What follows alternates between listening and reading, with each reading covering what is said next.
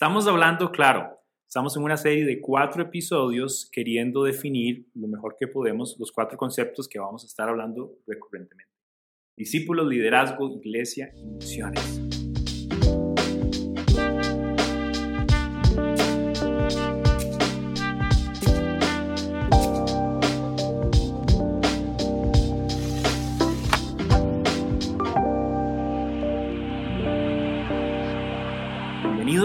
Este es Vayan y Hagan, episodio número 3. Y hoy me acompaña también Lisandro. ¿Cómo estás, bro? De lo más bien, Diego. Buenísimo. Hoy vamos a estar desarrollando un poquito más este tema de liderazgo. Liderazgo es algo de lo que siempre o constantemente estamos hablando. Y nuestro esfuerzo o nuestro objetivo en esta pequeña conversación es eh, aclarar el concepto y sobre todo, bueno, proponer el concepto que nosotros eh, consideramos. Y, bueno, queremos comenzar por, justamente por eso. Liz, para vos, ¿cuál es el concepto, de una manera sencilla, en tus propias palabras, respecto al liderazgo? ¿Qué es liderazgo? ¿Qué es un líder? Claro. A mí me gustaría que abordáramos el tema un poquito saliéndonos del concepto o el contexto, más bien donde siempre asumimos liderazgo, que es el, el contexto de iglesia o el contexto religioso. Pero si hablamos un poquito del liderazgo como tal, como, como concepto, debemos primero admitir que hay liderazgo bueno y liderazgo malo, ¿verdad? Pero al final lo que se quiere con liderar es llevar el proyecto o a las personas al siguiente nivel o al siguiente lugar, por así decirlo. Podríamos entonces hablar que o decir que liderazgo tiene que ver con un cargo de responsabilidad, ¿verdad? Podríamos decir también que liderazgo o liderar es influencia. Este, muchas personas con solamente tener el título de director o el título de líder, ya la persona que viene a conversar con ellas ya sabe o siente que es una persona con cierta autoridad. Eh, creo que se puede liderar un proyecto, pero también y usualmente se, se lideran personas. Claro, y me gusta en especial ese énfasis que haces en la influencia, porque no hay, no se puede ejercer un liderazgo si no hay un grupo de personas al que me refiero o al que estoy eh, influenciando. Me gusta ese y me gusta también el concepto de responsabilidad que agregas ahí. Creo que sí, un rasgo de un, liderazgo sano es un liderazgo que asume responsabilidad, tanto por los aciertos como por los desaciertos. Eh, y yo creo que todos tendríamos un montón de historias y experiencias que podríamos contar. Eh, ¿Cuál ha sido una experiencia para vos, un par de experiencias que te ayuden tal vez a, a, ahondar más en el tema del liderazgo? Claro, mi experiencia ha sido más a nivel del liderazgo eclesiástico, por así decirlo, y ahí tengo que decir que pues por la influencia de la, lo que es la religiosidad, ¿no? Entonces, este, ejemplos que he tenido yo o experiencias que he vivido con liderazgo es cuando a una persona se le da la oportunidad de liderar debido a su carisma, por ejemplo. Una persona que jala gente, que es el centro de atención, y entonces el pastor o el líder de la organización le da el chance a esa persona de liderar porque es una persona que jala gente y es el centro de atención. Muy social, Muy social, correcto. En otra ocasión he visto que por ser la persona eh, o, el mayor en el grupo, hablando de jóvenes, que es mayormente de donde me he desarrollado. Entonces, en un grupo de jóvenes este, hay varios chicos y chicas de 14, 15, 16 años y está el muchacho que todavía este, no ha formado una familia, entonces el sábado en la noche no tiene nada que hacer, es un buen cristiano y va al grupo de jóvenes, tiene 21 años. Entonces, en el momento en que el pastor necesita delegar ese programa o ese ministerio, la persona indicada es el muchacho de 21 años que llegó porque con la edad se asume experiencia, se asume madurez y hasta conocimiento. Entonces, se le otorga ese liderazgo. Y la otra que eh, de pronto es la, la experiencia más feilla que he visto es cuando una persona con un corazón este, muy bueno para con Dios, con un deseo de aprender, una persona que está iniciando en su caminar con Jesús, quien tiene carro, y empieza a asistir a la iglesia y hace una amistad con el pastor y un pronto a otro el pastor le invita a que lo acompañe a visitar a un hermano de la iglesia y de pronto no es solamente que visite, sino que me recoja aquí para llevarme a este lugar o el domingo, por favor, levántese más temprano para que recoja a los hermanos que viven un poco más largo para que también vengan a la iglesia y una vez que esa persona empieza a desarrollar eso, entonces se le otorga cierto liderazgo como para compensarle el trabajo que está haciendo. Claro, como para darle espacio y, y, mantener en balance de cuánto lo usamos o cuánto lo necesitamos. Claro. Esas tres cosas me llaman la atención y estoy pensando mientras lo, lo estás contando porque ninguna de las tres per se diría que es algo que está mal, pero sí que puede llegar a estar desbalanceado, porque de hecho usaste la palabra carisma. Y cuando yo pienso en carisma, de hecho, carisma es la palabra en griego que usa para los dones, los dones de los Espíritus Santos, eh, del Espíritu Santo, que dice la Biblia que Él nos dotó de carismas, eh, nos dotó de dones. Y sí, ciertamente el liderazgo tiene que ver con un rasgo, con un set de dones, de talentos que Dios mismo puso en nosotros justamente para influenciar y para servir. Claro. Entonces es interesante ver si el, liderazgo tiene que ver con carisma, pero no solo con carisma, ¿no? ¿Por qué Dios me dotó de esto? ¿Y, en qué, en, qué, y en qué enfoque lo estoy poniendo a servicio? Claro. Con la segunda palabra que usabas y este, este tema de la edad. Y yo personalmente he experimentado varias veces eso. Yo creo que eh, a veces eres demasiado joven para algo. Y se asume, decías, que la edad eh, representa o siempre representa experiencia. Y sí que lo es, representa experiencia, pero pudiese ser que estamos cerrando las puertas o estamos limitando solo un factor. Y sí, la edad va a determinar experiencias que tengo, va a determinar sabiduría, pero todavía necesita otro montón de cosas que agregamos. Y ese tercero es interesante, lo de ir a usar mi carro, usar mi casa, usar mis recursos. Correcto. y otra vez, no está mal. Y de hecho, qué bueno conocer y qué bueno eh, servir a partir también de los recursos con los que Dios nos ha dotado. Al final entendemos que estas tres cosas provienen de Dios. Dios. Dios me da la experiencia de la vida, me da el carisma y también me llena de recursos con el propósito de poder reenfocarlos en las personas y servir. Yo creo que el tema del liderazgo es el reto, quizás un reto que se me ocurre es eh, cómo balancear los diferentes elementos que hacen que un líder sea un líder. No sé si tienes otra experiencia por ahí, Lisandro, donde podrías ahondar más en, en la diferenciación entre un líder, ese, ese líder popular, social o inclusive hasta con estos líderes políticos, y un líder en el contexto de iglesia, un líder en el contexto del reino de Dios. ¿Cómo, cómo dirías hay una diferencia entre ese líder y el líder que es nacido de nuevo, hijo de Dios?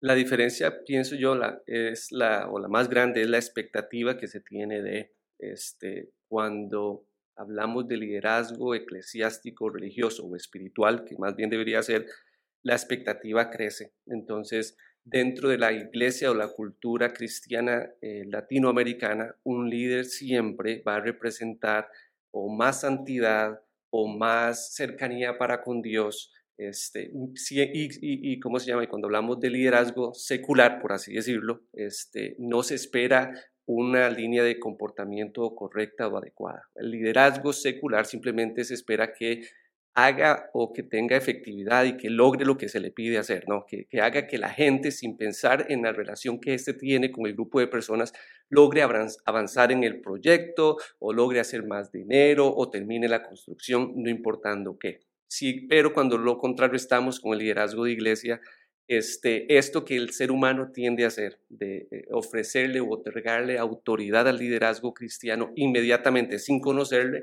es porque se, se toma por sentado que esa persona tiene algo especial con Dios eh, o cercanía o, es, una, o tiene una espiritual más elevada que la mía. Y yo ahí sí tendría que decir que tenemos que tener cuidado, cuidado con eso. Este, no se me viene a la mente ninguna experiencia particular pero algo que sí me ha ayudado a mí a entender es que, o que me ha ayudado a, desarrollar este tema de una manera diferente, es que el liderazgo no es la meta. Este, no es que en mi caminar con Jesús este, llego a, a experimentar todo esto cuando yo sea líder y ahí se acaba. De hecho, creo que el liderazgo, como le decíamos al principio, es un asunto de ejercer ciertas responsabilidades, pero me gusta una, una frase que un pastor en Estados Unidos eh, cita mucho. Este, dice la frase que cuando un líder mejora, todos salen ganando. Entonces, cuando me expuse a esa, a esa idea de pensamiento, me di cuenta que este, mi responsabilidad como líder no, es, no acaba con solamente tener la autoridad, sino con estar mejorando yo como líder, como persona, y que las personas a mi alrededor también puedan salir ganando con eso. Claro. Y ahí vemos la aplicación de esta idea de influencia. Finalmente, Eh, sí, el líder crece, todo el mundo crece. Y sí, una diferencia, me gusta esa, esa, esa relación que dices muchas veces fuera del ámbito eh, eclesiástico o de, los creyentes, hay mucho enfoque en lo que se debe lograr. Y es interesante porque eso pone al filo a las personas en hacer cosas eh, no correctas, no morales, no buenas. De ahí donde vemos todo, todos los rasgos de, de corrupción que vemos en, a nivel político o a nivel de las empresas o a nivel... Porque la gente está tan interesada en ser ese líder que logra algo y no toma en cuenta cómo lo logra. Y es bueno tal vez eh, transportarlo al contexto de la iglesia porque podríamos caer en lo mismo. Como quiero llenar la iglesia y porque ese va a ser mi objetivo, voy a llenarlo al costo de lo que sea. Y voy a ser reconocido como un buen líder. Y al final me gusta ese reto que estás diciendo de, para nosotros como creyentes, el liderazgo está de la mano con hacer crecer a los demás. Crezco en Dios, dependo de Dios, entiendo mi responsabilidad y entiendo qué es lo que debo agregar de valor en este momento a este grupo de personas y ejerzo a partir de eso. algo más que yo agregaría también ahí es que el liderazgo, yo creo que el líder debe entender eh, con qué Dios te dotó o con qué Dios te capacitó, volviendo al carisma, qué responsabilidad está poniendo sobre tus hombros, cuáles son las personas y también en qué momento voy a ejercer eso. Porque es muy importante como líderes entender dónde Dios me está llamando a liderar y, y con qué propósito. Y sabemos que para nosotros cuando hablamos de propósito siempre hablamos de la agenda del Padre y la agenda del Padre es hacer discípulos, dar a conocer las buenas nuevas de Jesús, quien revela en plenitud al Padre. Diego, y eso es, es importante y yo creo que nos debe eh, como dar cierta tranquilidad y paz, porque muchas veces en liderazgo este, queremos ser como otros líderes, queremos o hablar o queremos tener el mismo éxito y sobre todo en el ambiente de iglesia, ¿verdad? Porque una cualidad de la efectividad de un líder es el tamaño de la iglesia que lidera. Entonces, muchas veces cuando ya soy líder, entonces me empiezo a comparar con otras personas que, como usted dice, tienen otro tipo de carismas, tienen otro tipo de dones. Entonces, me frustro cuando no estoy al nivel de otros líderes o de pronto bajo el, estándar de que debería estar en Jesús a otros líderes este, humanos, por así decirlo. Pero digo que debe de darnos cierta paz y descanso porque todos nosotros tenemos dones diferentes y dentro de esa línea personalidades diferentes, este, experiencias diferentes que nos han formado y nos tienen ahora como líderes. Entonces no deberíamos estar preocupados este, por cómo eh, mi liderazgo se compara con los demás, sino descansar en el hecho de que Dios me está dando chance a mí de liderar con lo que Él sabe que soy. Claro, buenísimo. Y, me hace pensar mucho en, cómo nos comparamos y siempre nos comparamos también midiendo cómo nos medimos. Yo creo que es un buen tema para desarrollarlo luego, pero eso de las métricas de qué realmente podemos medir en el ministerio y específicamente en el liderazgo eh, que me hace un líder, qué es lo que vale la pena para mí como líder valorar o contar, qué estoy contando en mi vida. Eh, creo que ahora mucho del liderazgo se basa en el tema de popularidad.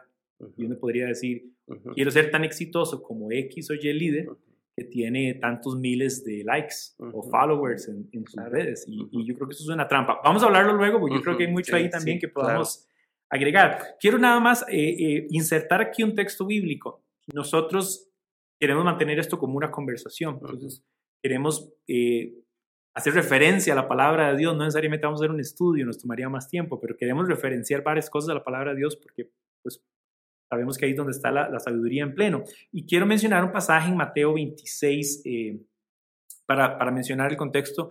Llega una mamá, la mamá de un, de un, par de, de apóstoles por ahí, y llega con una pregunta interesante para Jesús y le dice, Jesús, Permite que mis hijos en tu reino se siente uno a la derecha y otro a la izquierda. Ya todos más o menos saben qué historia es, ¿verdad?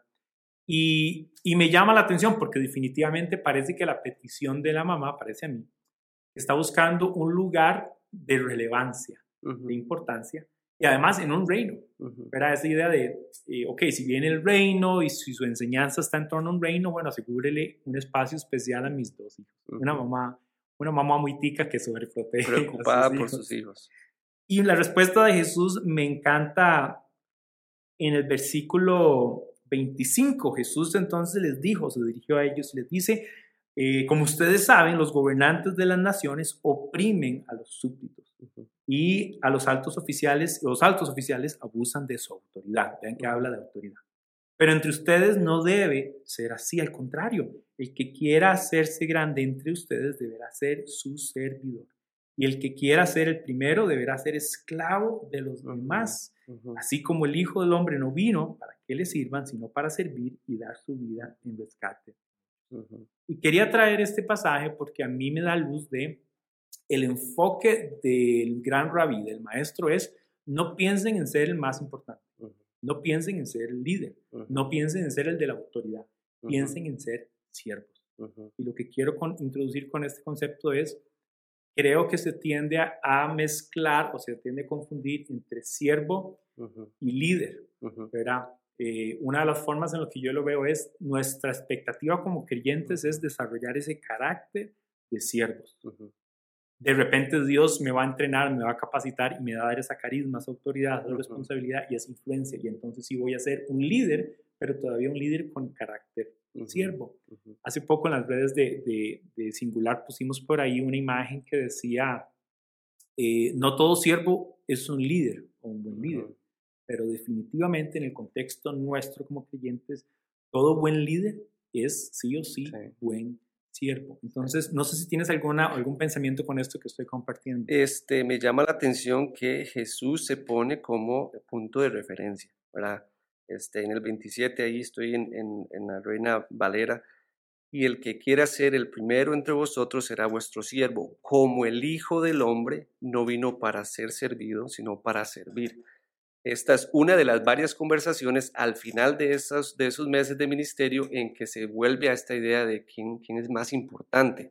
En otra ocasión van camino a, algún lugar y Jesús escucha que están conversando los discípulos y cuando llegan a la casa, eh, Jesús dice, ¿de qué venían hablando ustedes en el camino? Y era este tema sobre quién es más importante. Luego tenemos a la última noche de vida de Jesús, cuando envió a Pedro y a Juan para que prepararan todo para la, la cena. Este, faltó algo, faltó el siervo que estaba ahí a la puerta limpiando los pies de los que iban entrando y en medio de la cena Jesús tomó ese rol, ¿verdad? Entonces me llama la atención que, este, bueno, les pasó a ellos y nos pasa a todos. En esto de conocer a Jesús y seguir a Jesús, todos somos tentados con esta idea de tener un lugar de prominencia, ¿verdad? De, destacar. Y Jesús acá nos dice que no, el estándar suyo, el estándar más grande que usted pueda tener es el de un siervo. Y estoy de acuerdo con usted, Diego, como no es que el liderazgo debe ser un liderazgo que sirve, no, es la característica de un discípulo, de, muchas otras características que podemos hablar de un discípulo. Sí, un, discípulo definitivamente eh, debe tener como expectativa ser formado en ese carácter de siervo. Jesús Toda la enseñanza de Jesús eh, gira en torno a la idea de el reino de los cielos. Cuando uno piensa en un reino, piensa en un rey. Y solo hay un rey. Y no hay otras categorías ahí. Es rey y siervos. Y yo creo que debemos tener claro, tanto como siervos como líderes, que, que, que aun cuando yo ejerza influencia sobre un grupo de personas, sigo siendo un siervo. No, hay, no hay espacio para, para, para estar más cerca a, nivel de jerarquía, de, buscar ser el rey. Y yo veo mucho eso porque a veces, inclusive en las organizaciones o en las iglesias o en los movimientos, hay una tendencia a, crear nuestro propio reino. Y otra vez nos, nos, puede confundir la idea de que yo soy el que muevo esto, yo soy el líder, yo soy el que manda. Y pues perdemos la perspectiva de ser los líderes con el carácter de Jesús que están sirviendo, están liderando en la agenda del Padre y en torno a lo que Dios quiere que hagamos, revelando a Jesús. Entonces, tal vez para, para, para ir aterrizando un poquito, eh, hablamos de un liderazgo que tiene que ver con influencia, tiene que ver con ese carisma y esos dones que Dios nos ha impartido a todos en diferentes formas. Tiene que, que, ver con los recursos, tal vez con la experiencia que hemos ganado, pero todo en función de un propósito específico, hacernos crecer primero en Cristo, pero también motivar crecimiento en otros. Eh, y no sé qué agregarías ahí para recapitular un poquito, Lisandro.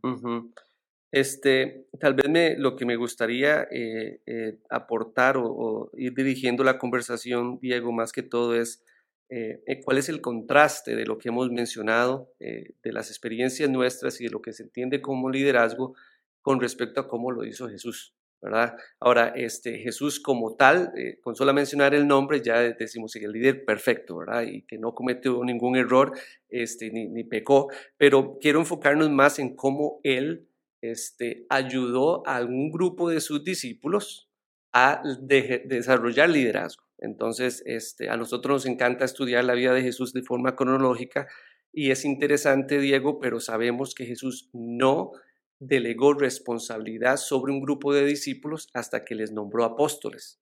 Y ese nombramiento de apóstoles no viene hasta aproximadamente dos años después que él inició su ministerio lo cual a mí me dice que el liderazgo no es lo que Jesús más anhelaba de ellos.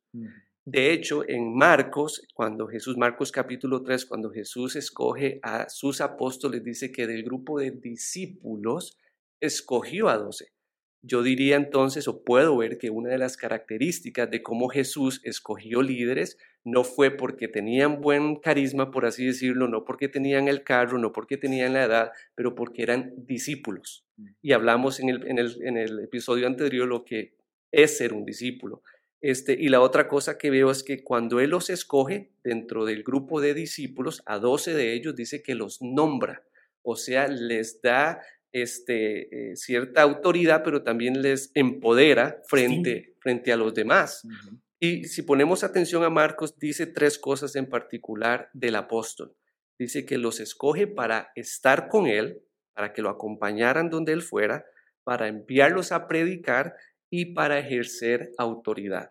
Y podríamos hacer otra charla de cada una de esas tres, pero lo que quiero decir es que la manera en que Jesús hace o desarrolla liderazgo es poniendo expectativas claras.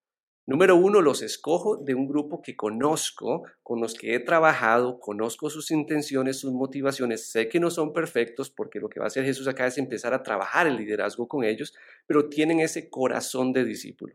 Y lo otro que Jesús hace es que les deja bien en claro para qué los está nombrando. Y yo creo que son las mismas razones para las que nosotros podríamos considerar escoger líderes dentro dentro de la iglesia. Entonces, tal vez no respondo a lo que me preguntas, Diego, pero quisiera tal vez escuchar tu opinión con respecto a esa manera en que Jesús desarrolló líderes o qué otra palabra, qué otra cosa viene a tu mente cuando piensas en Jesús haciendo o desarrollando liderazgo. Sí, me gusta la idea que él no, no está improvisando en quiénes, sino que tiene una relación previa con esos quiénes.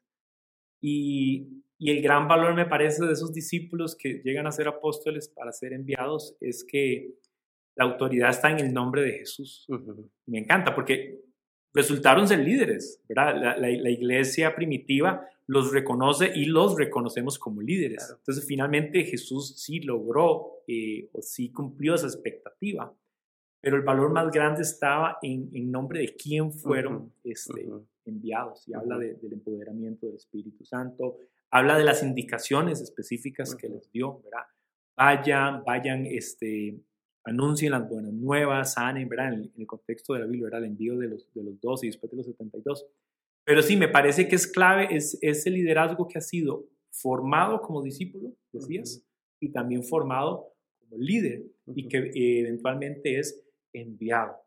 y, obviamente habla de un proceso, yo no creo que haya sido casualidad, pero un proceso de que Jesús intencionalmente está llevando a este grupo de personas. Un gran reto, cuestionarnos en nuestros, nuestros ministerios, en nuestros grupos, en nuestras iglesias, cuáles son los procesos con los que hacemos discípulos, o estamos moviendo a hacer discípulos. Claro. ¿Cuáles son los procesos eh, de formación de liderazgo?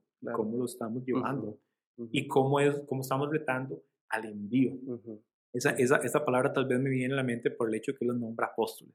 Apóstoles tal cual es eh, enviados. enviados. Y de hecho en algún momento dice, así como el Padre me envió, yo los envío. Está diciendo, yo espero que puedan ejercer y puedan hacer como yo hice.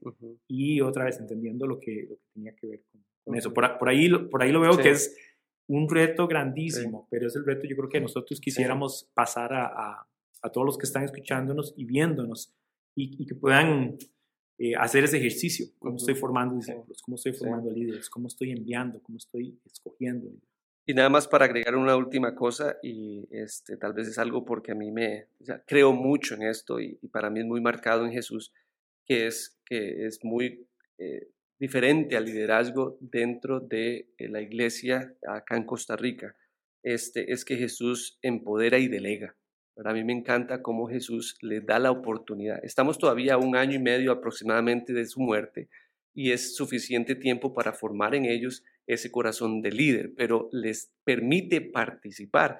Y, lo interesante de esto es que usualmente pensamos en el líder que es, decimos acá, Zoila, ¿verdad? Es el que tiene las llaves del templo, ¿verdad? Y este es el que abre y es el que cierra. Y de ahí el que limpia, el que recoge la ofrenda, el que predica y si tiene la capacidad de tocar guitarra, toca guitarra. Es el líder de jóvenes, es el líder de los ancianos, da las charlas en la sociedad femenil, ¿sí? Y, este, y vemos a Jesús acá que en el proceso correspondiente él delega esta autoridad a sus discípulos, delega esta responsabilidad y finalmente se fue, Diego. O sea, yo sé, y, hay un aspecto aquí teológico importante que es su muerte y su resurrección, pero Jesús desarrolló un ministerio reproducible él sabía que no se iba a quedar para siempre, sino que eh, capacitó a un grupo de su grupo de discípulos que fueran a hacer lo mismo.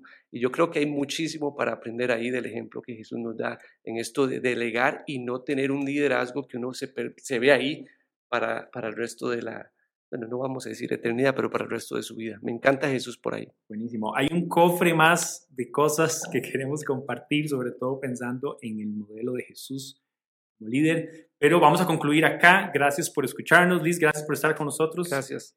Y los animamos para que sigan pendientes de estos, esta primera serie de episodios que hemos titulado Hablando Claro, donde queremos compartir los conceptos que más recurrentemente vamos a estar conversando por acá. Muchísimas gracias. Bendiciones.